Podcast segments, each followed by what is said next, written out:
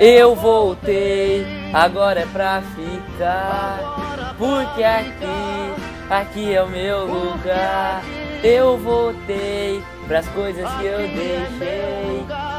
Eu voltei. Ela voltou, meus amigos. Aleluia, irmãos! A temporada regular está de volta! É com enorme prazer que é assim que a gente inicia esse podcast com, com o futuro ganhador do The Voice ou de qualquer outro programa de TV que seja sobre canções e participantes que tu nunca viu na vida. Pedro, cara, que, que, que coisa linda. Eu, eu estou emocionado, Pedro. Na verdade, eu estou emocionado. É vivendo e aprendendo, né, cara? Descobri que agora tem um novo talento. É, exatamente, exatamente, cara. Uh, então, gente, bem-vindos ao T Infocast, podcast do T Information, uh, edição número 28, se eu não me engano. Isso. Uh, é, é, cara, é tanta edição, é tanta semana que a gente faz isso daqui que eu realmente me perco. edição então número 28.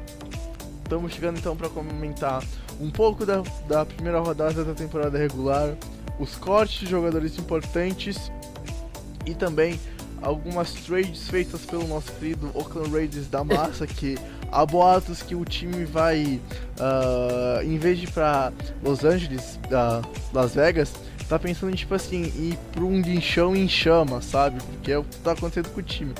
Hum, o John Gruden falou que é uma aposta interessante, vale talvez assim uh, uma pique de segunda rodada para trocar a cidade, né? Enfim, vamos acompanhar as próximas trades do Oakland Raiders e também vamos falar dos contratos do Khalil Mack e do Aaron Donald que agora, cara, é muito caminhão de dinheiro, Pedro, é muito caminhão de dinheiro e eu aqui fazendo de graça esse podcast que eu tanto amo. Ah, um dia, um dia a gente chega lá, um dia a gente chega lá. Bom, mas primeiramente, Pedro, eu só queria falar uma coisa, cara. ela voltou! Ah, que delícia! Graças a Deus ela voltou. Ah, velho, que delícia. É, mas. O que, que você prefere, Megs? Vamos começar falando sobre a, a temporada ou sobre o, o que já aconteceu? Eu acho que vamos o que já aconteceu e daí então a gente fecha falando sobre os jogos da semana 1 que a gente achou, que a gente achou interessante, aqueles quatro jogos que a gente separou fazendo a pauta, Pedro. Beleza. Vamos lá então pro, então, pro, pro, pro Epense. Então primeiro vamos falar sobre os cortes, né? Dos jogadores. Tem algum jogador que você quer destacar primeiro aí? Que foi cortado? Cara, uh, eu juro que não é ser clubista, mas, né? Uh, eu queria começar pelo por um jogador dos Patriots o Mike Gisley. Gisley. Cara, é um running back que chegou no passado nos Patriots, eu pensei que ia bem ia encaixar, ia dar certo. Não foi bem assim ano passado e cortado esse ano, cara. Sério, eu, eu fiquei. Eu admito que fiquei um pouquinho triste com, com esse corte, mas eu, eu, vejo um grupo de running backs desse ano mais preparado do que do ano passado pro, pro time de New England. É, então, ficando na mesma divisão aí, né? Eu acho que tem um cara que acho que me surpreendeu um pouco, não muito, mas me surpreendeu um pouco. Ele já está sendo cortado, que é o Corey Coleman, wide receiver do Buffalo Bills, né, que foi trocado para os Bills com os Browns. Foi, ele foi uma escolha de, de primeiro round, uma pick, uma pick 15, né, do, dos Browns em 2016. Isso. E teve duas temporadas decepcionantes pelos Browns, né? A gente esperava muito, mas muito mais dele na, na carreira dele na, na NFL. E aí agora, aparentemente, os Bills também não estão acreditando muito nele, já dispensaram esse wide receiver. É uma notícia meio ruim, principalmente porque assim, os Bills é, quer dizer um pouco que ele não vá para lugar nenhum, porque os Bills também não tem muita profundidade no corpo de recebedores dele e mesmo assim está dispensando o Core Coleman. Exatamente. Uh, eu queria agora, puxando pro lado dos jogadores busts, uh, eu queria puxar dois nomes, cara. O primeiro é o cornerback dos Patriots também, ex-Patriots, agora no caso, Sário Jones, se eu não me engano foi segunda rodada que ele saiu, né, Pedro? Isso, foi, foi uma escolha de segunda rodada. E o, o QB dos Broncos, selecionado na escolha de número 26 no draft 2016, Paxton Lynch foi cortado e, cara, sinceramente, eu acho que o último nome não volta mais pra NFL. Se ele voltar a jogar futebol americano, eu acho que, tipo assim, vai pra CFL, vai pra, pro Canadá e vai ser um novo uh, Menzel da vida, cara. É um total bust, cara. É incrível como o Denver não consegue selecionar bons nomes no, nos drafts, principalmente quando o cara é ofensivo. Uh, e, tipo, tu vê que é uma tendência até mesmo do, do, do GM de lá, que agora me fugiu o nome, é incrível o que acontece com a minha memória quando eu preciso usar ela. Que é foi um puta que veio mesmo assim, eu não lembro o nome, Pedro, por favor, me ajuda. o John Elway. Isso, que tipo assim, é incrível como o Elway faz bons contratos na free agency, mas não acerta quando é draft, cara. E, tipo, mais uma escolha de Denver que foi jogada fora. É, eu, eu queria ficar nessa, nessa divisão, mas depois eu vou falar sobre um, um pouco sobre que um jogador cortado nessa divisão. Então eu vou passar um pouco pra frente. É um, um jogador que, que, cara, me, me causou estranheza quando ele foi cortado. E, e eu só vejo um motivo pra ter sido cortado é o. Eu, o, eu sei quem é. é deixa, o... eu chutar, deixa, deixa eu chutar. Fala. É, é, é o Martavis Bryant? Não, não, não. Esse é o cara que eu quero falar depois. Ah, tá. O, o cara que eu ia falar agora é o, é o Dan Bailey, o kicker, dispensado pelos Dallas Cowboys. Cara, é. Não tem porquê, ele é um dos grandes kickers da liga. Eu acho que o único motivo que eu vejo para ele ter sido dispensado é ele não ter passagem pela polícia, né? E isso conta muito nos Cowboys. Mas, cara, não, não fez sentido muito. E os Cowboys também dispensaram o Connie Ely, né, o, o defensive end, um cara que já fez algum sucesso aí na liga. E assim, a profundidade também no pass rush do, do no pass rush do, do, dos Cowboys não é muito grande, então é, essa dispensar o Connie Ely me surpreendeu bastante. Cara, uh, do Bailey, velho, eu, eu tava tão desligado do mundo do NFL por causa da faculdade e do meu trabalho que antes da gente começar a gravar eu tava num draft e, e eu tava com o Pedro me ajudando assim. Ah, cara, quem será que vale a pena pegar de kicker agora no final? O Dambele? Cara, mas o Dambele foi cortado. O quê? Como assim, velho? O que, o que aconteceu, cara? Então, uh, fiquei surpreso. Por incrível que pareça, eu não sabia. E deixa eu recarregar o link porque, né, fechou aqui, baita internet. Aliás, se tu ouviu um barulho de fundo é porque voltou a chover aqui em Guaporé e, se eu não me engano, tá chovendo também lá, no, lá em Niterói, no Rio de Janeiro. Uh, aí recarregou, boa internet. Uh, eu queria fazer um, um, uma observação de um corte muito interessante. Uh, a gente está aqui olhando a lista que o quinto quarto BR fez, que daí ele botou assim, Seattle Seahawks, ninguém vai mudar seu dia. Eu achei isso genial e é a pura verdade. Cara, que fase do Seahawks. Meu, tu percebe que isso é escrito quando o time titular é irrelevante, velho. Cara, como isso aconteceu, velho? Como assim?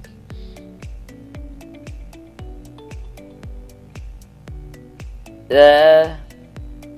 Pedro, tu tá ouvindo? Tô, tô, tô sim. Ah, deu uma cortada aqui no áudio. Ah, tá, não. Tranquilo. Acontece. Acontece normalmente. É, então. Acontece, acontece umas duas a três vezes em todo podcast. Então, agora falar um pouco sobre esse time maldito aí, chamado Oakland Raiders, que vai virar o, o Las Vegas Raiders. Cara, por que que os Raiders cortaram Martavius Bryant, entendeu? É, é, cara, assim, simplesmente pegaram na agent, ofereceram uma troca por uma, uma escolha de terceiro round pelo Martavius Bryant e do nada corta ele, cara. Assim, eu não entendi porra nenhuma por que, que cortaram ele. Não, não fez sentido.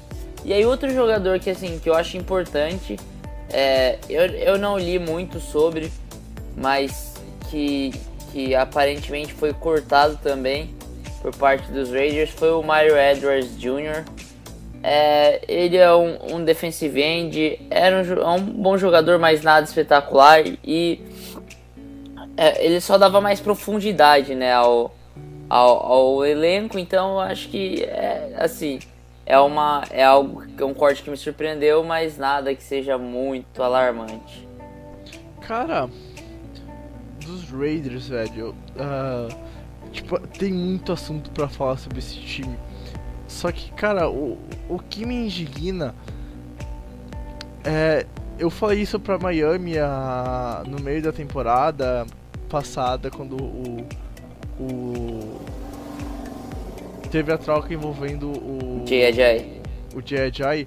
E tipo, eu vi, cara, meu, o planejamento tava indo pro buraco. Com o Andrew saindo, com o Ajay saindo, o Hill todo fudido, e dentro foi, porra, cara, eu pensei, meu, isso, isso é um erro acontecer, tipo, acho que vai demorar um bom tempo para acontecer de novo. De repente, o Oakland Raiders faz pior, velho. Faz pior. Não tem um, não tem a, a, o menor cabimento, na minha visão, tu ir atrás de um cara que foi bem no, no primeiro time, na primeira passagem dele na NFL lá nos Steelers. Tu pegar ele na free para dispensar ele agora, tipo, cara, vamos combinar, era uma boa dupla de recebedores. No lado do campo ter o, Land, o, o, o Bryant e do, e do outro lado ter é o, o, George Nelson. Ah, o tipo George. Assim, cara, o que, que, foi isso, velho? Gruden tá fazendo com esse time? Outra coisa, não tem cabimento. Isso sim, isso é, é, é pro torcedor dos Raiders pensar e fazer assim: o que, que eu tô fazendo torcendo pra esse time, cara? Mano, tu não troca o melhor jogador do teu time. Hum, foda-se. Ah, mas é duas escolhas de primeira rodada. Ah, não sei o que. Ah, número um, essas duas escolhas você acha que vai ser escolha alta? Esquece, meu irmão. Olha o time que Chicago tá. Chicago vai ter, tipo assim, eu não duvido que essa temporada brigue pros, brigue, brigue por playoffs. E cara, pra mim ano que vem, esse time de Chicago, sério, se não tiver um, um, um negócio absurdo, um, cara, vai voar, velho. Essa defesa vai ser surreal daqui 2, 3 anos.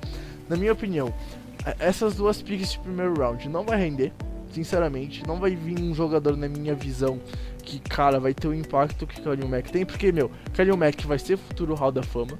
Eu tenho certeza disso. O cara produz todo santo jogo. Ele produz todo santo jogo. E tu tu troca ele por dois caras que tu não sabe se vai ficar na NFL e tu nem sabe quem vai vir. Ah, e daí tem uma segunda escolha. Bom, mais uma pique alta, mas e daí? O que, que adianta, cara?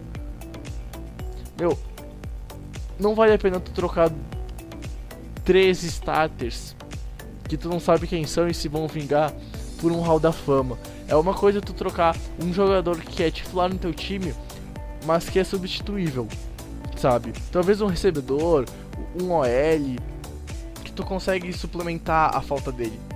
Mas tu trocar um cara que vai ser Hall da Fama.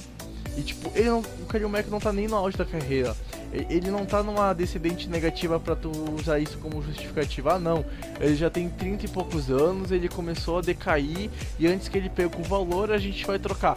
Cara, ele só tá subindo de produção, ele vai demorar, na minha opinião, para atingir o, o, o, o ápice da carreira. E tu troca ele, cara, e tipo, porra, Daí vem aquele meme do. do. do Car sendo trocado. E o pior é que aquilo pode acontecer, na minha visão, em menos de dois anos, cara, do jeito que tá. E tipo, o Gruden acabou indo buscar uma Carol por, por via trade. E, se, e, meu, tu não busca o teu QB reserva por via trade. Isso daí, tipo, ele tá pensando pro futuro. E, e é muito plausível o Derek Carr ser trocado, cara, em menos de dois anos, velho. Então, tipo, sério, Raiders, que, que tu tá fazendo, cara? Fora que já tá errado de ir pra Las Vegas, cara. Porra, Las Vegas, velho. Las Vegas. Quem vai ver o teu time em Las Vegas, cara? Vai ser um bando de turista rico, cara. Puta que pariu, sério. Pedro, eu, eu tô muito triste com o que tá acontecendo com os Raiders. Então, pra quem. Primeira coisa, pra quem não sabe, eu, eu acho que agora já sabe, o Khalil Mack foi trocado pelos Raiders para os Bears. É, e quais são os termos das trocas, né? Os Bears deram para os Raiders uma escolha de primeiro round em 2019 e uma em 2020. Deram uma escolha de terceiro round de 2020 e uma escolha de sexto round em 2019. E aí eles recebem dos Raiders o Khalil Mack, uma escolha de segundo round em 2020 e uma escolha condicional de quinto round em 2020 também. Primeiro, por que caralhos que você dá uma escolha de segundo round e o Kalil Mack é isso que eu não entendi. É, essa escolha de segundo round não fez sentido nenhum, tá aí. Não. É, cara, ficou aí e foda-se. Não, não fez sentido. E outra, cara, não se, como o Breg já falou aqui, eu vou destacar de novo. Você não troca a cara da sua franquia. O Khalil, a importância que o Khalil Mack tem pros Raiders é, é maior que até o, Derek Carr tem pros Raiders em questão de, da, da imagem do time. Ele era a cara da franquia. Ele era, ele era, a, era a cara estampada da franquia. Ele, ele, ele, ele tava numa, numa ascensão, numa, numa corrida, vamos dizer assim, numa caminhada para se tornar para os Raiders o que o J.J. Watt se tornou para os Texans, entendeu? Sim. Então, cara, não se troca um jogador desses. E sobre o McCarron, Cara, isso mostra só como o Gruden é um completo imbecil. Primeiro, eu não sei porquê, mas eu só vejo dois motivos para isso. Um deles, ele não confia no Derek Carr. Assim, se ele não confia no Derek Carr e a alternativa dele é o AJ McCarron, você é um tremendo imbecil. Agora, você é mais idiota ainda se tá contratando a porra do AJ McCarron para fazer uma sombra e fazer pressão em cima do Derek Carr. Cara, isso só tende a fazer sua relação piorar com seu quarterback. E depois você deu pro, pra outro time seu melhor jogador geral, a última coisa que você quer ter é problemas com seu quarterback. Então, tipo, o Joe Gruden tá cagando no time. Cara, é é, é, sem palavras, velho. Se eu fosse torcedor dos Raiders, eu quebrava o pau no estádio. Ah, não que eles não façam isso, né? Porque né, sabemos como é que é o daquele time. Mas enfim, cara, sério, é, é, triste tu ver um time e eu gosto dos Raiders. Eu acho que na verdade eu gosto de todos os times da NFL, pra falar a verdade. Até dos Giants. Uh, e tipo, porra, velho. É, é, sério, eu, eu não consigo falar as palavras. Você trocou o franchise player do seu time e acreditar no que eu tô falando, sabe, Pedro? É, é algo surreal. Imagina os Patriots trocando, trocando Brady. Imagina Green Bay trocando os Rodgers. Imagina os Texans trocando o JJ Watt. Por mais que ele se lesione bastante, mas é o JJ Watt.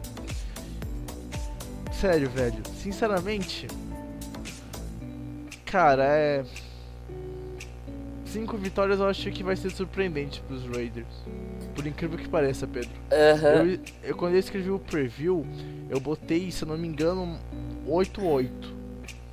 Depois, de, depois do que eu vi na pré-temporada com os cortes, 5 a 6 vitórias pra mim vai ser uma, uma entre aspas, boa, boa temporada pros Raiders, caras. Eu tô muito decepcionado com o que o Gruden tá fazendo. O cara tá mostrando tape de Tyrande jogando em 79, 78, 75 bloqueando. Mostrando como era esquema de jogo nos anos 60. E... Ah, velho, tá, vai se fuder, Gruden. Tu tá matando, tu tá matando a nossa querida marca de boné, cara. Como assim? É, pegando carona agora com essa notícia, né, do da troca do Khalil Mack. O, um outro grande jogador defensivo nessa última semana recebeu o maior contrato de um jogador defensivo da história da NFL. E eu tô falando do Aaron Donald pelo Los Angeles Rams.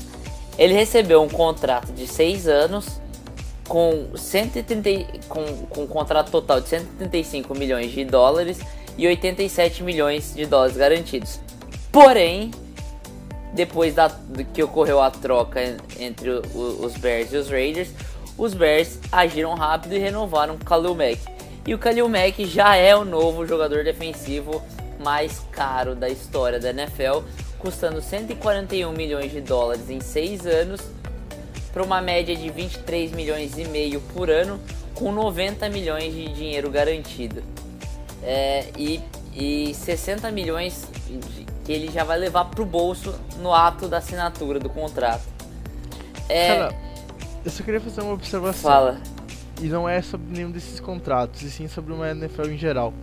Tu já parou pra pensar que no primeiro Sunday Night desse ano a gente vai ter o jogador mais caro da história na defesa e no ataque se enfrentando? mano, é surreal o que a NFL tá pagando pros seus jogadores. E detalhe, o contrato do Rodgers, eu ainda acho um valor pequeno pro que, que ele joga, por incrível que pareça. Pode continuar, Pedro. Então, sobre esses dois jogadores, vamos falar um pouco aqui. O Aaron Donald merece ser o jogador defensivo mais bem pago da liga, porque ele não é o jogador defensivo mais dominante da liga. Ele é o jogador mais dominante da liga. Ponto. Não existe nenhum jogador que assim é, que há uma discrepância de talento entre ele e o resto dos jogadores da mesma posição, além do Aaron Donald. O Aaron Donald ele é ele é surreal. Ele é muito melhor do que qualquer defensive tackle. Você pode pegar o melhor defensive tackle parando a corrida e o melhor defensive tackle indo pro pass rush, você junta os dois, você tem um Aaron Donald.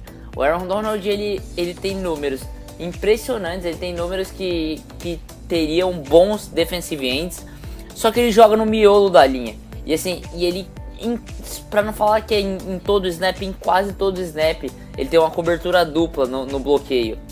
Então vai o, vai o center e o guard. E mesmo assim ele vai e faz o sec. Ele vai e consegue um tackle for loss.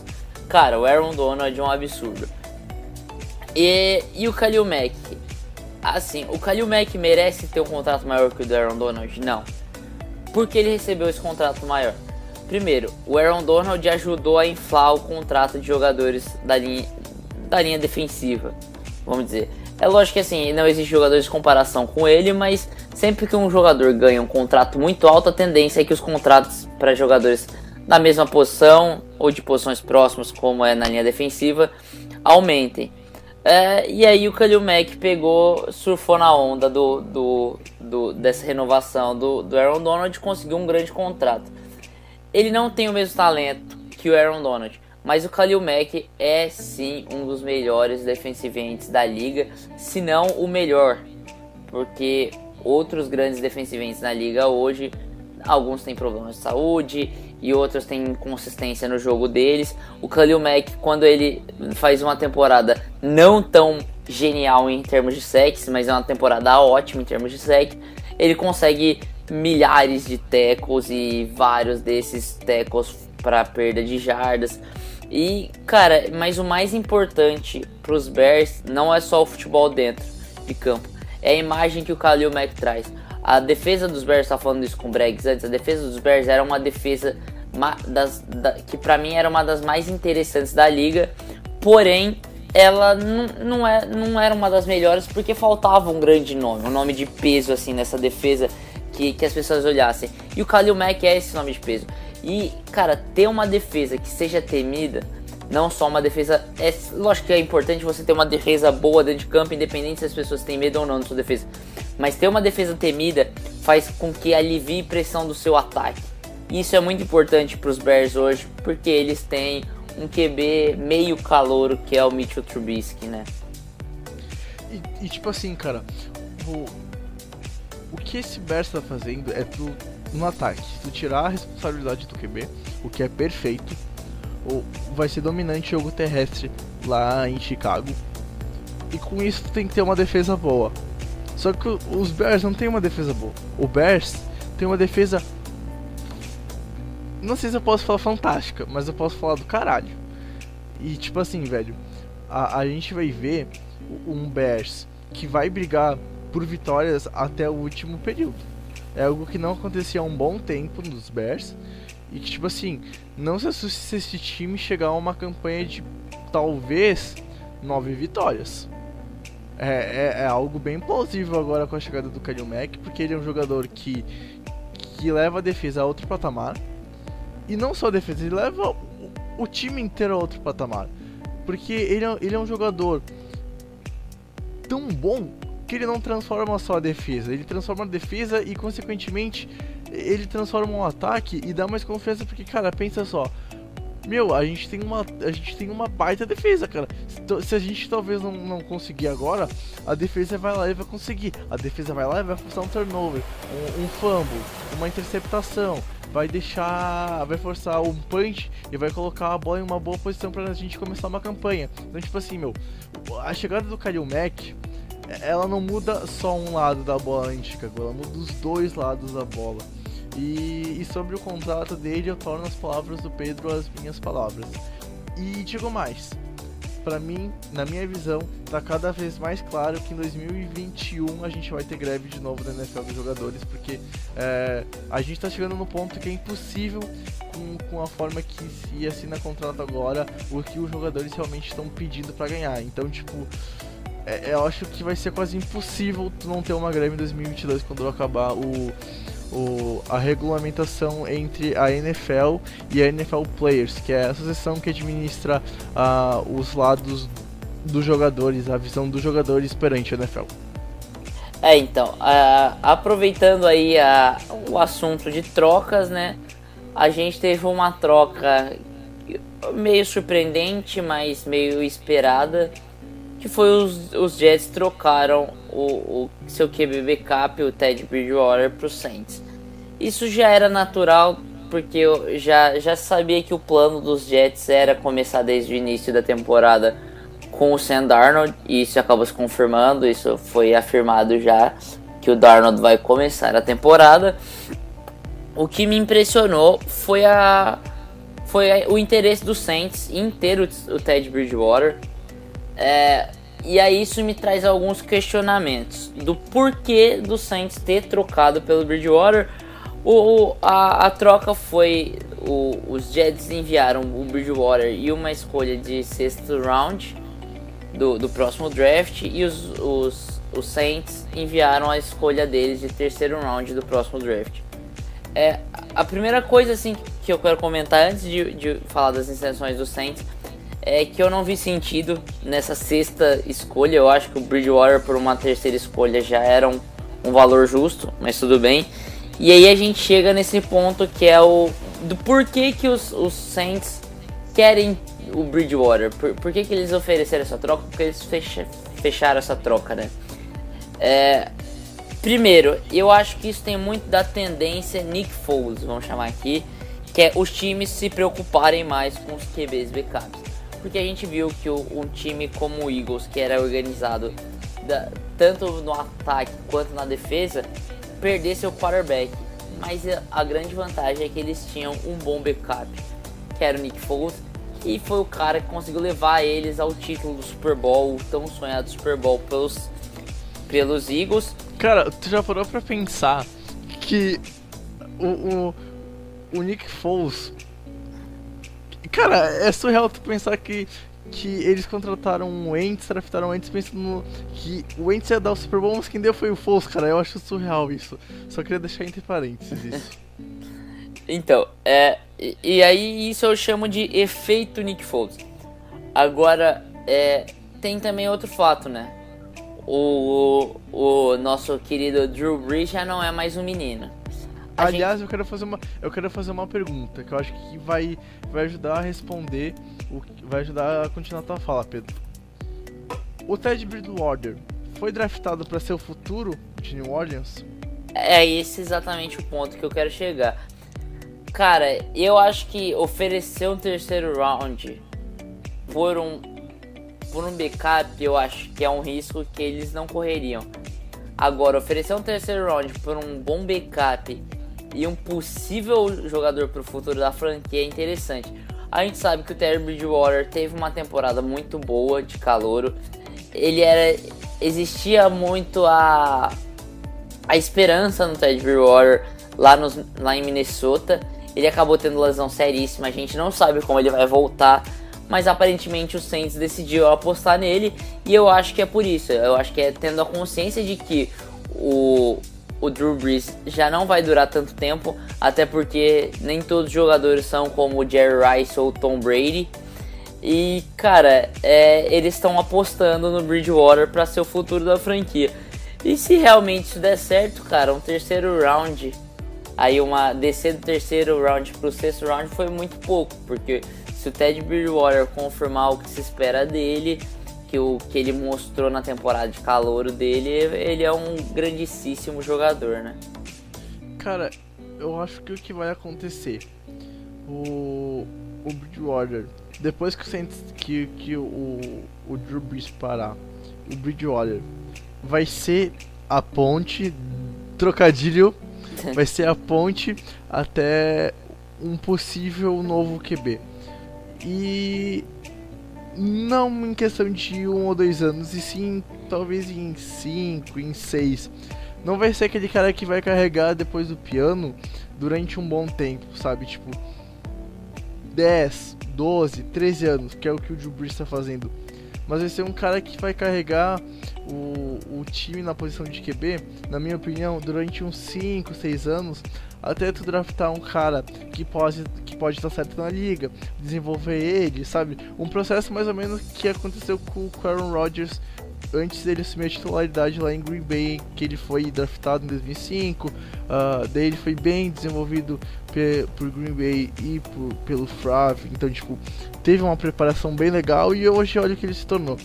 Eu acho que o Bridgewater assim, eu não consigo mais ver ele como um cara que vai ser um franchise player, um, um quarterback de franchise. Depois do que aconteceu com ele lá nos Vikings, infelizmente, eu acho que a lesão atrapalhou muito a carreira dele. Eu fico feliz ele voltar a jogar algo que eu pensei que não ia acontecer. Mas eu acho que assim, ele vai ser. Tem tudo pra ser um bom QB, mas não tem pra ser o QB da franquia. E, e eu acho que essa troca é muito mais uh, visando a preparação pro futuro do que tu pegar, às vezes tu ter que ir logo para um draft, arriscar, tu pegar um, um quarterback que vai vir, vai ter um ano para se desenvolver e e jogar ele na fogueira e vamos ver o que acontece. Eu acho que a escolha do Saints não é visando tipo duas, duas, três temporadas no futuro, é visando tipo uma preparação para deixar um time com um QB que possa, com a ajuda do jogo terrestre, uma defesa forte, que é o que está acontecendo lá em New Orleans, levar o time para frente para os playoffs e ainda desenvolver um, um cara para ser o QB da franquia. Eu acho que é isso que vai acontecer com New Orleans, é minha visão sobre a troca. E assim, é uma trade, na minha opinião, boa para os dois lados, cara. Porque o agora os Jets têm lá o Darnold, que vai ser o QB da franquia, vai ser o titular. Se por acaso ele machucar, tem um cara que tá no time há duas a três temporadas, que conhece o playbook e que não fez uma má temporada no passado. Foi a melhor temporada da carreira do, do, do querido Josh McCown. Então, pra mim, foi um, uma troca boa pros dois lados, cara. Eu acho que foi uma das únicas trocas nessa, nessa pré-season que os dois times pode-se dizer que saíram ganhando. Bem, bem de boa, bem sinceramente. É, é, eu acho que é isso que vai acontecer na, com o Saints e os Jets também se deram bem, bem legal depois dessa trade. É, e para finalizar a, as notícias dessa última semana de NFL que aconteceu, continua a polêmica de Vian Bell, né? Ele é, não assinou ainda a franchise tag e não se reportou para os, os camps, né, para os treinamentos dos Steelers. Ele ainda não está treinando com a equipe. Cara, é. A gente sabe. Trade, trade que... alert, pode-se é, dizer, Pedro? Provavelmente. Eu não consigo ver o depois de tudo isso e, e os Steelers exporem isso publicamente e o Bell não dá respostas. É, isso mostra totalmente o desgaste entre a relação da relação entre o jogador e a equipe, né? E, e eu não espero que, que vá melhorar isso com o tempo. Eu acho que, cara, o, provavelmente o Le'Veon Bell tá esperando ser trocado e, e os Steelers combinarem isso com ele para ele poder assinar essa tag apenas para ser trocado. É, e eu espero que ele vá para um time bom, eu espero que, que seja uma troca justa. Porque, cara, é... não existe mais clima para Le'Veon Bell em Pittsburgh. Uh, sabe aquela tua ex? Eu sei que talvez doa pra te ouvinte que já namorou. Triste, triste. Sabe aquele teu final de namoro? Tenso, horrível, chato. É o que tá acontecendo com o Bell Steelers, cara. Ninguém, ninguém tem mais clima para continuar segurando. Só tá amarrando teu relacionamento com o jogador, botando a franchise tag. E cara, os Steelers têm um poder de troca nessa numa possível trade gigantesco, cara. Eles podem fazer o estrago de um time que tá necessitado por um running back. E tipo, não é qualquer running back, é o melhor running back da liga. É simplesmente isso. Então, tipo assim, cara, se os Steelers realmente forem atrás e fazer uma trade, cara, vai ser tipo assim, uma trade pesada, envolvendo literalmente muita escolha de draft e um bom jogador envolvido. E eu acho que é possível que a gente tenha essa trade até uma semana 3, por exemplo. Que, que ainda os times estão tentando se firmar. A gente geralmente começa a firmar o que vai ser de cada time a partir da semana 4. E, e eu não duvido que tenha uma trade até a semana 3, cara, envolvendo o Bell. Bem de boa. É, eu, eu acho que assim, é, é, é bem possível que, que alguém ofereça uma trade. E acho que os Steelers deveriam aceitar, deveriam negociar ele o quanto antes. Pra, pra também não ficar empurrando isso muito pra frente, porque todo mundo sabe que o Bell vai ser free agent na próxima temporada.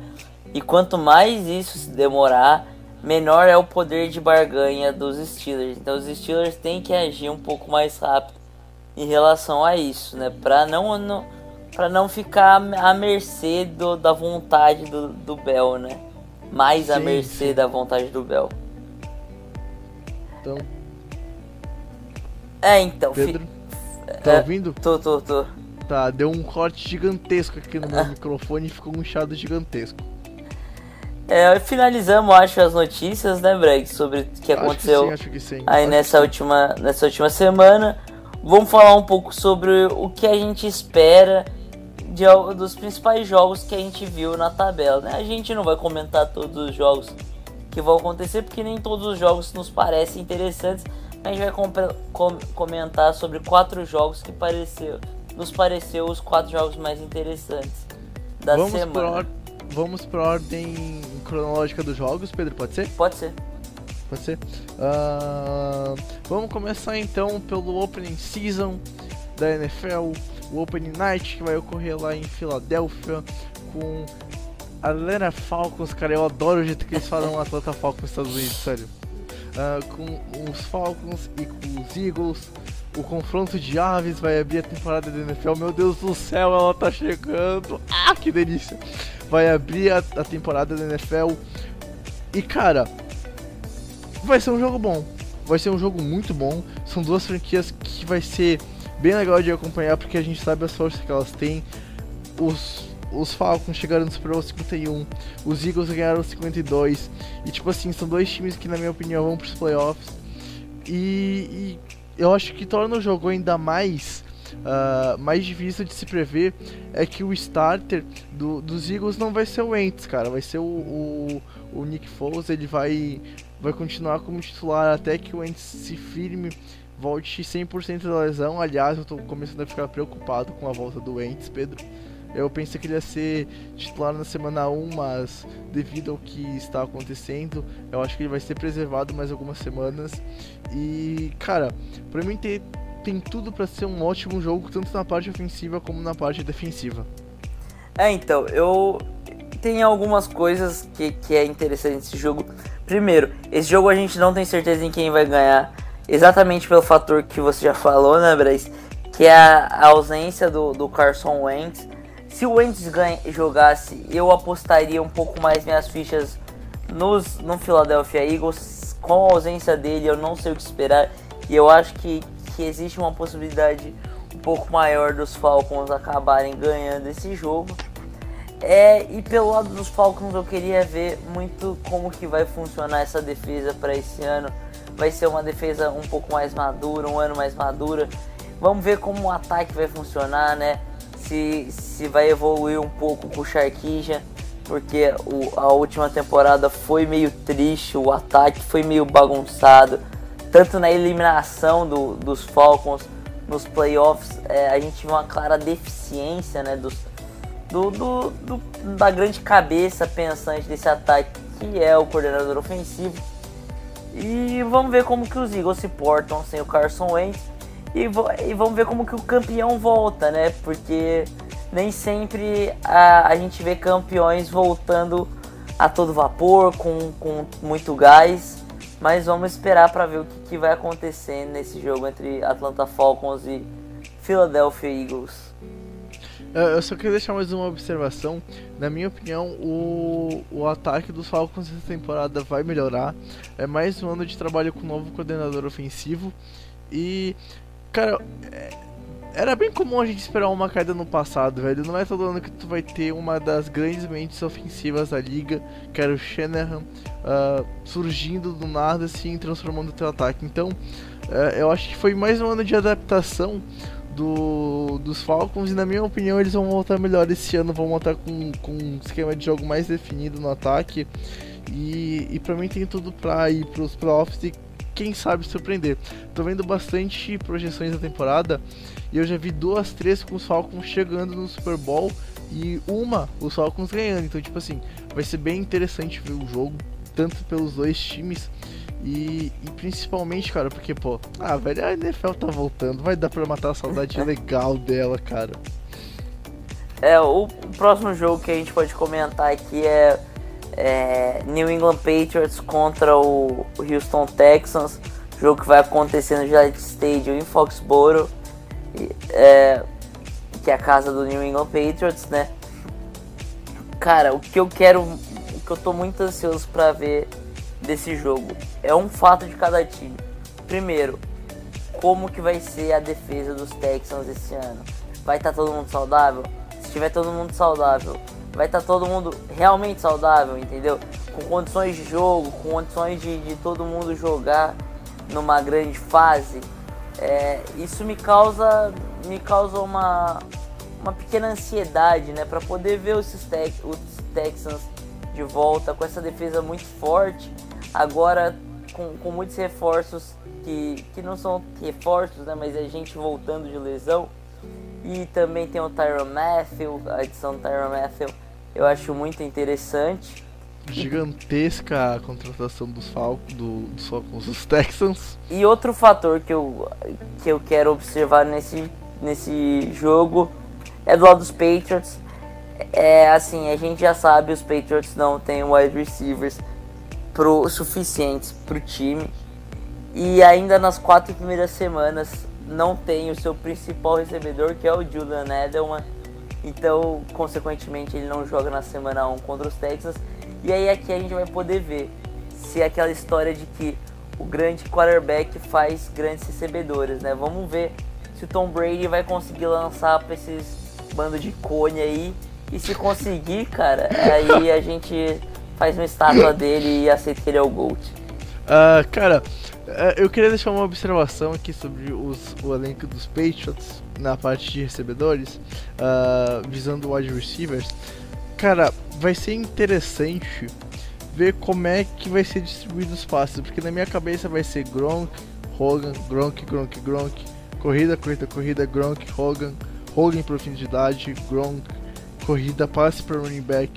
E e eu fiquei muito feliz na, na pré-temporada em ver a atuação do, do Cordarel Pederson.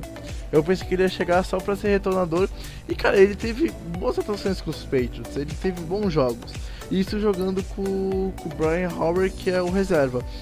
Então a minha tendência é o cara melhorar, sabe? Pô, ele vai estar tá jogando com o Brady, velho. Se ele foi bem com o Howard, com o Hoyer, imagina com o Brady, né? Então, pô.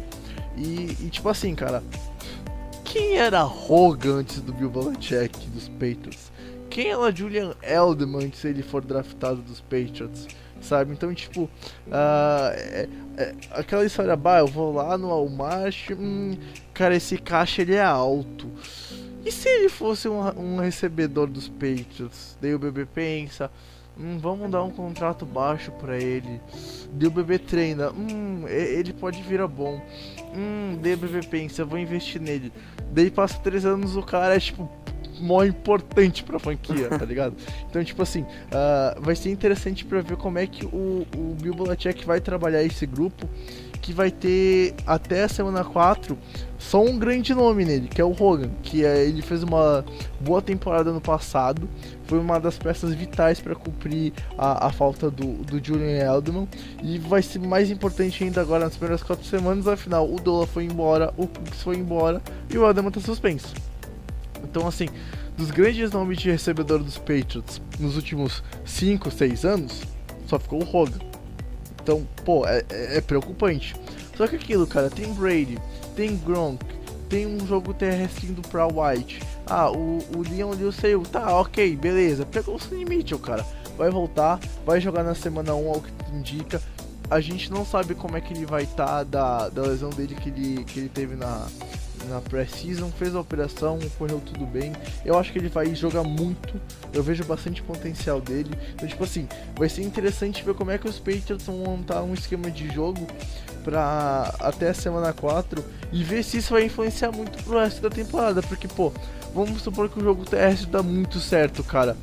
Eu não acho tão difícil ver então um jogo terrestre dividindo uh, o protagonismo com os passes do Brady. E até é muito bom porque, pô, já faz umas duas temporadas, tirando a temporada do Brady, que ele foi suspenso e não jogou os quatro primeiros jogos, que ele chega lá na semana 16 e 17 meio cansado, não joga tão bem, querendo ou não, a idade vem chegando pouquinho a pouquinho pro Brady. A gente sabe que ele é um robô e que o Brady atual deve estar sequestrado numa caverna. Tá, é possível, né?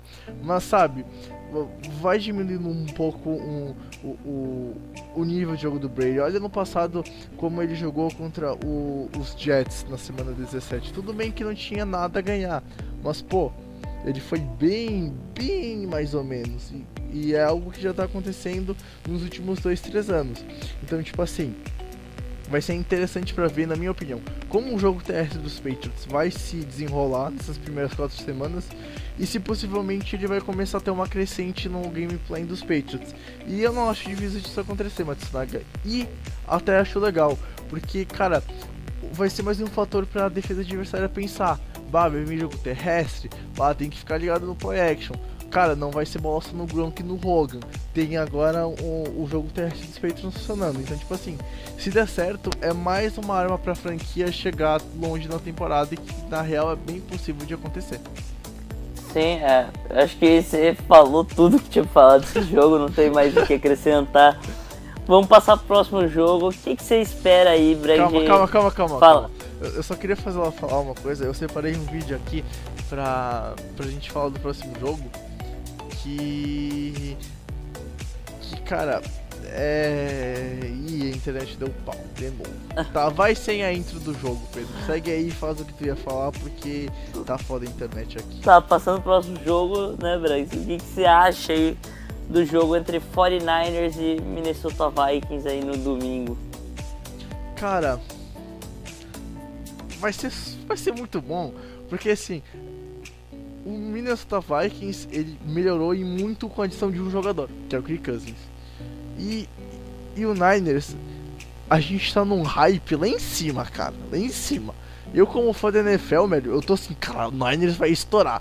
Como jornalista que cobre a NFL, eu tô, puta que pariu, o que, vai ser desse time esse ano? Então, tipo assim, é, eu quero ver muito como é que vai ser o gameplay dos Niners. Agora, com a lesão do, do Magino, que rompeu o, o ligamento do joelho, vai perder a temporada. Então, tipo assim, o jogo terrestre vai com, com o, o Mike Breda e o outro running back que eu nem lembro o nome. E então, assim, cara, o que o Shanahan faz? Usa muito play action. E isso põe, põe um espaço muito grande na, na, na secundária adversária, que daí tu consegue facilitar as janelas de passe pro Garoppolo. E tipo assim, tu perde teu principal nome no jogo terrestre. Então é um fator que na, na teoria faz o jogo dos Niners cair um pouquinho, vai, vai preocupar um pouquinho o torcedor sobre. E assim, os Vikings, cara, tá com praticamente a mesma defesa e um ataque melhor com a volta do, do Cook que lesionou no começo da temporada no passado, que estava jogando muito bem como running back, e a chegada do Kirk Cousins, que tem tudo para aumentar o, o, nível de jogo aéreo do, do time. E quem sabe não, o Capitão Kirk levar esse time a um, a um Super Bowl e, e pô, já pensou os Vikings sendo campeão? Em um ano os Eagles e depois os Vikings e acaba a piada dos times virgens de Super Bowl, pô. O que, que a gente vai ter que zoar agora, Pedro? Eu não sei, eu estou preocupado com a piada. É, assim, o, eu acho que é, falando pelo lado dos 49ers um pouco, vai ser um grande teste né, pro ataque dos 49ers. É um ataque que, que ficou muito hypado com o tempo aí na, na no final da última temporada, né? É, muita gente aí botando muita esperança em cima do, do, do Jimmy G, né? Nosso querido Garoppolo. E, cara, eles vão enfrentar uma das melhores defesas da NFL no ano passado uma defesa que não cedia conversão de terceira descida, uma defesa que era espetacular nas três descidas. Mas também é interessante para ver isso, né? Para ver como que vai voltar essa defesa dos Vikings. Vai ser a mesma defesa espetacular que foi ano passado? Acho difícil. Eu não, não vou falar que a defesa dos Vikings vai vir ruim para essa temporada. É impossível, com tanto de talento que eles têm lá. Eu acho, cara, que, que é beiro... Só se lesionar... É só se lesionar todo mundo. É, então, que beiro impossível que isso aconteça. Mas eu acho que, por exemplo, o, o, os Vikings vão ter uma queda de rendimento. Até porque o rendimento deles no ano passado, da defesa deles, né, o ano passado, foi um absurdo, cara. É algo que, que não existe. Então a tendência é que piore um pouco isso. E é natural que aconteça. É. É, e cara, o outro confronto né, do ataque dos Vikings contra a defesa dos 49ers, eu acho que esse confronto pode acabar se tornando um jogo chato. Porque eu acho que pode ser que os Vikings tomem uma diferença com isso. Apesar da adição de alguns bons jogadores pela defesa dos 49ers, como o Richard Sherman, o maior desses exemplos, eu acho. O, a defesa dos 49ers ainda tem algumas fragilidades grandes. E cara, o ataque dos Vikings se mostrou um ataque muito bom ano passado com o Case Keenum. É, tem aquela dupla fantástica de wide receivers que é o Stefan Diggs e o, e o Adam Thielen.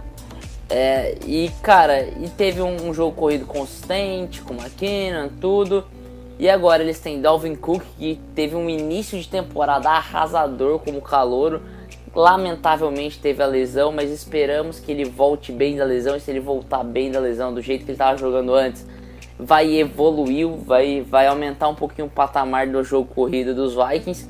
E cara, a gente sabe que o Case Keenum tem as suas limitações, apesar do Minnesota Miracle, de grandes jogos que o Case Keenum fez o ano passado é, ele tem suas limitações, limitações essas que muitas delas o Kirk Cousins não tem. O Kirk Cousins é um dos grandes QBs da liga hoje. Então eu acho que, que assim, o, se esse jogo acaba se tornando chato, vai ser por esse confronto, vai ser porque o ataque dos Vikings vai conseguir dominar totalmente a defesa dos 49ers. Concordo, concordo. E nosso último jogo a ser discutido aqui, o último jogo que a gente considera mais interessante a se assistir é o e grande. Para, para, para, para, para, para. Agora eu sei que vai funcionar o vídeo que você parou porque eu baixei ele. é uma música muito especial pra mim, cara, sério. Saudades disso, Pedro. Eu juro por Deus, cara. Hum. Ah.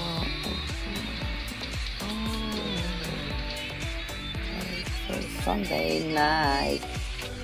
Volta essa música NBC. Não dá mais. Vocês mudaram de novo e a música tá pior só pelos 10 segundos que eu ouvi dela.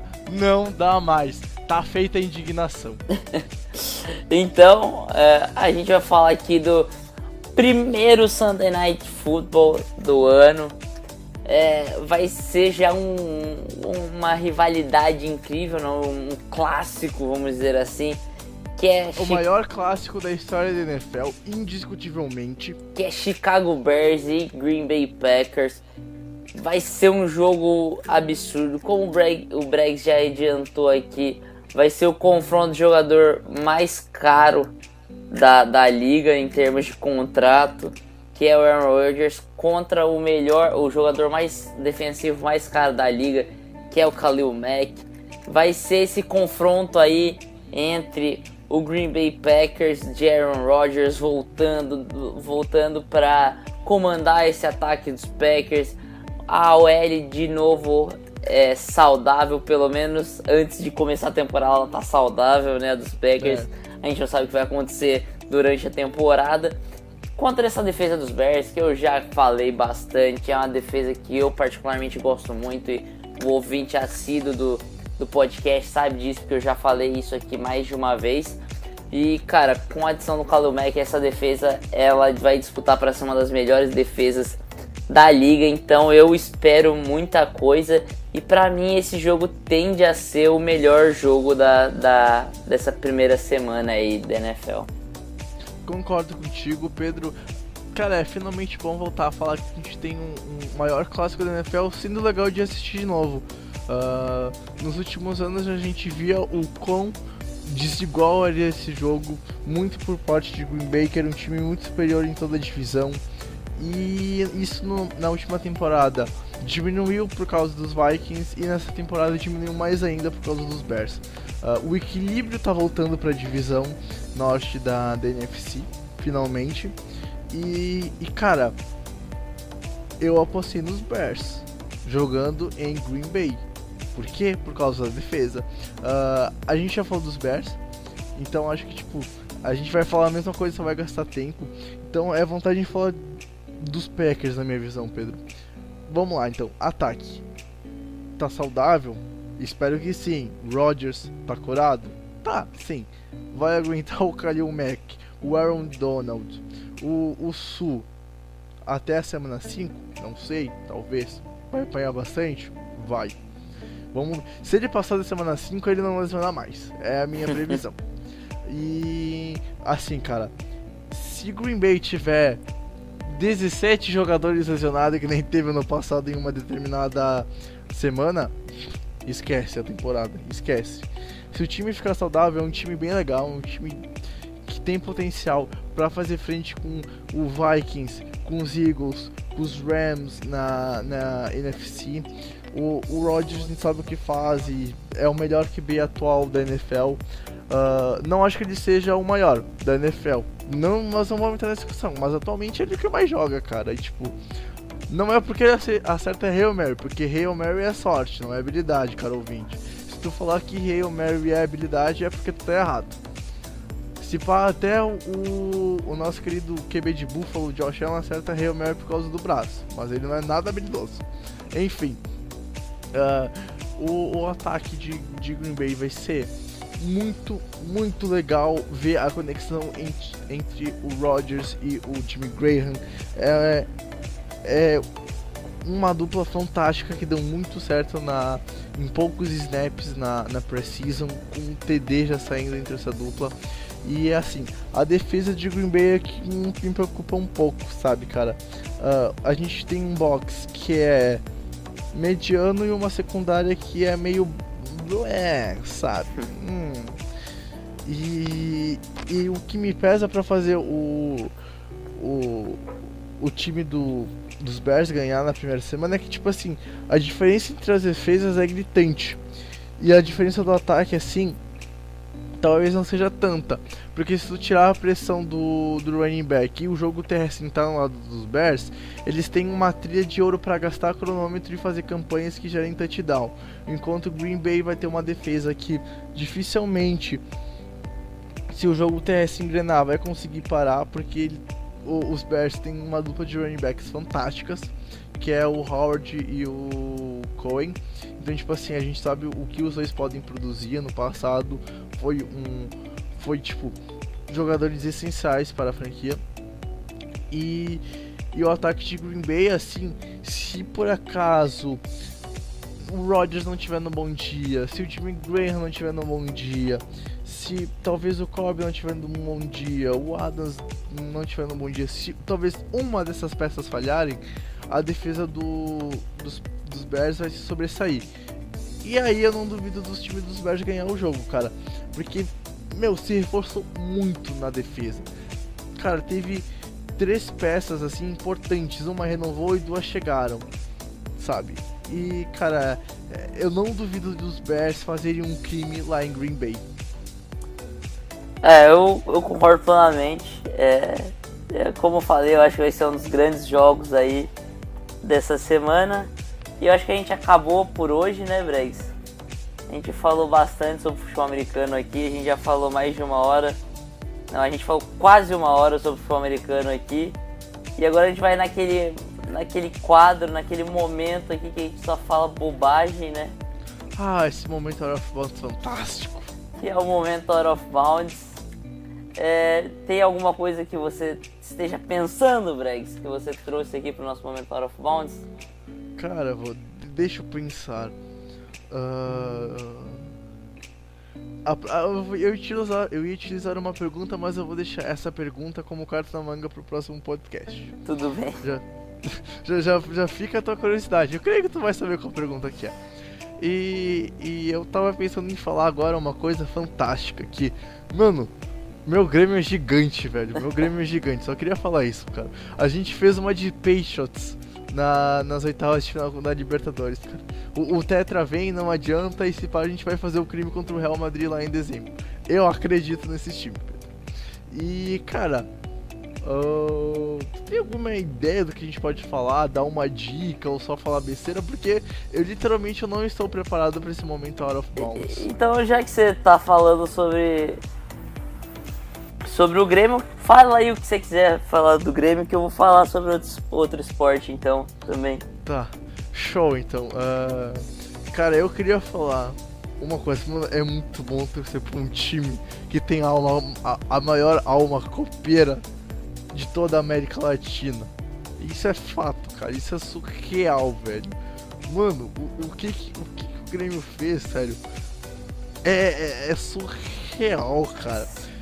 Eu, cara, eu vi um. Eu vi num intervalo do jogo, quando tava um a um, um vídeo do Brady passando um passe pro Dolan no Super Bowl 50 e eu pensei, cara, pra hoje a gente ganhar, vai ter que ser tipo assim, um nível de virada nesse ponto. E tipo assim, foi, cara fazer gol aos 47, tipo, tu vê que o Grêmio não fez. Não, não é que o Grêmio achou um gol.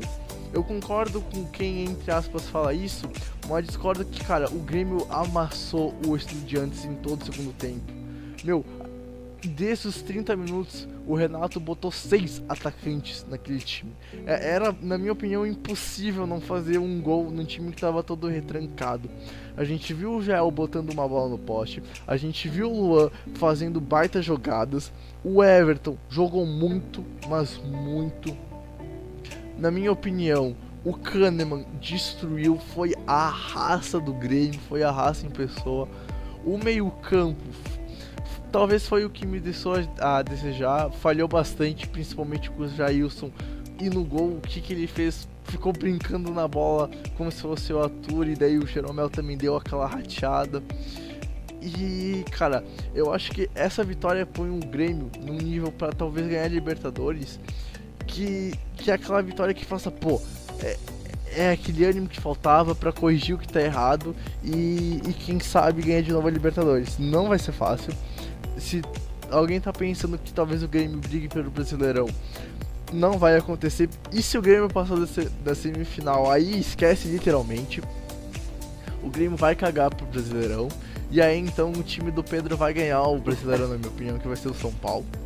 Sinceramente, eu acho que nem o Inter nem o Flamengo conseguem chegar no, no São Paulo. E na moral, nem o Grêmio vai chegar. Nem, vai, nem o Grêmio vai chegar no São Paulo, cara. O Inter tá com uma sequência bem complicada de cinco jogos e já foram dois. Empatou os dois, cara. E tipo assim, o, o, São Paulo, na minha opinião, ia ganhar o jogo contra o Flamengo, mas por causa de um erro gritante da arbitragem, cara, foi ridículo a expulsão do Fluminense contra o Fluminense. É, isso aí. Meu, foi... sério, o que, que o juiz viu naquilo lá pra dar vermelho? Eu, eu, não, eu, não, eu deixo de tentar entender. Cara, não, não faz sentido aquilo. Pra mim, no máximo, amarelo, cara. Mas, tipo, e olha lá. Enfim, eu acho que, na minha opinião, o São Paulo vai ganhar o Brasileirão. O Grêmio tá muito bem na Libertadores, então, tipo, vai continuar focando na, no esquema que deu certo no passado, cara. O Grêmio não vai mudar a filosofia. E, e o Renato tá claramente apostando numa Libertadores de novo. E, e assim, cara. Cara, sério, que felicidade. Eu ainda, não, eu ainda não sei falar em palavras o que eu senti quando o Grêmio empatou, empatou o jogo no agregado, Pedro. Sinceramente. é, sobre isso que você falou aí, Brex. Eu só espero que o Grêmio não seja campeão da Libertadores por um único motivo. Eu não quero que o Grêmio passe o São Paulo em número de títulos. Ponto. É, eu não quero falar sobre o São Paulo ser campeão ou não, isso aí só dá zica, então deixa o, o ano acabar e a gente fala sobre isso. Mas eu queria destacar um, um algo que, que tem acontecido aqui nos últimos tempos no espor, em um esporte que me deixa muito feliz. É, eu não sei nem se o Breg sabe disso, mas eu sou muito fã de, de um jogador de tênis chamado Novak Djokovic. É, o Djokovic, ele em há pouco tempo atrás, ele, pela primeira vez depois que ele entrou no top 10, ele acabou saindo do top 10. É, e hoje e, e, agora ele já tá de volta, ele é o número 6 do mundo. E cara, ele no. Ele há pouco tempo ganhou o Masters 1000, que é o, ganhou o Masters 1000 de, de Cincinnati. É, ganhou por 2 sets a 0 contra o Roger Federer e se acabou se sagrando o único cara que conseguiu ganhar todos os Masters 1000 possíveis, né? É, isso é, cara, é um, é um feito impressionante pro, pro Djokovic. Aliás, e... aliás, Pedro, queria fazer uma pausa aproveitando que tu falou do Federer. O Federer tá perdendo o jogo dele agora, nós estamos no ao vivo. Olha a informação ao vivo que no podcast vai ser retrasada. Uh, tá perdendo o jogo pro, nesse exato momento pro pro Milman, tá 2 sets a 1 e começou agora o, o quarto set, começou tá no primeiro game ainda. E, e o Federer tá tomando a virada. Quem diria, o número 2 tá perdendo de novo. Então, e, e o, o, Djokovic volta, é, é o número 6, voltou à grande fase, tá jogando muito bem no West Open, é, cara, quadra rápida, né, que a gente chama de, de que alguns, algumas, algumas pessoas chamam de, de piso duro, né? Que é uma das grandes especialidades dele. E, cara, eu espero que ele ganhe esse US Open para ele confirmar essa volta dele, né? Que a gente sabe que ele, o grande problema dele foi com lesões, ele teve muitos problemas nas costas, de ter que abandonar vários jogos por causa desses problemas. E, e graças a Deus o Djokovic está voltando aí, tá voltando e voltando muito bem. Então é, é isso que eu queria falar. Eu fico muito feliz com a volta do Djokovic. Cara, eu não sabia que você era tão fã de tênis assim, Pedro. Me surpreendi, cara. E aliás, tênis é um esporte legal de acompanhar. Pra quem pensa que tênis é meio chato, cara. Eu aprendi a gostar de tênis nas madrugadas pós-jogo da NFL. Quando, quando começava o, o aberto da Austrália e tava bem no finalzinho dos playoffs da NFL. Então eu via a, a, madrugada inteira de jogos e depois que terminava a NFL. Eu tava de férias do colégio, então virava a madrugada vendo TV e deixava no, no, no, tênis. Que, cara, eu aprendi a gostar de tênis, é um esporte bem legal de ver, cara, bem de boa. Uh, peguei a mania de ver as finais de, de muitos campeonatos. Hoje em dia eu só não vejo tipo de um grande torneio final do US Open, porque bate com a NFL e daí nada compete com a NFL, é impossível isso acontecer na minha vida. Nada bate com a NFL. E, e cara, é, é, um esporte legal. Até eu tenho curiosidade de jogar tênis, não sei se eu conseguiria, não sei se eu tenho coordenação motora para isso. Mas eu queria ter a tentativa de jogar, tentar jogar, cara. É um esporte bem legal de se assistir, diga-se de passagem. Eu acho que a gente encerra por aqui, né? Hoje o, o nosso episódio. Um pouco menor do que eu que já estava acostumado a falar. A gente estava batendo episódios de mais de uma hora e meia aí. Hoje a gente foi um pouquinho mais sucinto, apesar de falou bastante coisa, né? Cara, a gente rendeu. bateu muito assunto. Bateu muito assunto sim, hoje sim. Na NFL. Então eu acho que a gente fica por aqui. Na próxima semana a gente já fala, graças a Deus, a gente já pode falar um pouco sobre os jogos que aconteceram na nossa Week 1. É, vocês vão acabar sabendo disso, eu acho, mas o, o, nosso podcast vai ganhar um dia fixo. Então esperem aí, isso vai ser melhor falado aí no próximo podcast. Mas é isso aí. Obrigado pelo pela pela atenção aí. Obrigado por estar aqui em mais um episódio a todos os nossos ouvintes. Eu eu falo por a gente, a gente espera para semana que vem. E, e é isso, galera. Valeu por tudo. Abraço e tchau. Eu queria deixar uma última dica. Não se apaixonem. E foi um prazer inenarrável estar com vocês. A gente trata melhor nisso no próximo podcast também, no Momento of Mounts, cara. O cara, cara ouvinte. Vai ser legal. Não perca, mas tu vai dar muita risada. Enfim. Muito, muito obrigado por tudo. E até semana que vem. Foi um prazer inenarrável. Tchau, tchau. Beleza.